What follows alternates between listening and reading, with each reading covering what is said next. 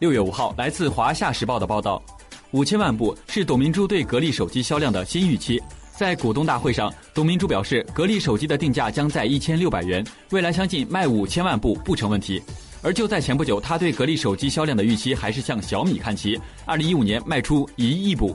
自从格力手机被董明珠突然曝光后，何时上市便被外界时刻关注着。但被委以智能家居入口重任的格力手机却一直不见踪影，导致格力手机迟迟不能上市的一大原因是代工厂的产能跟不上。格力的管理人员对记者证实，已经组建手机部门的格力正在自起炉灶做手机。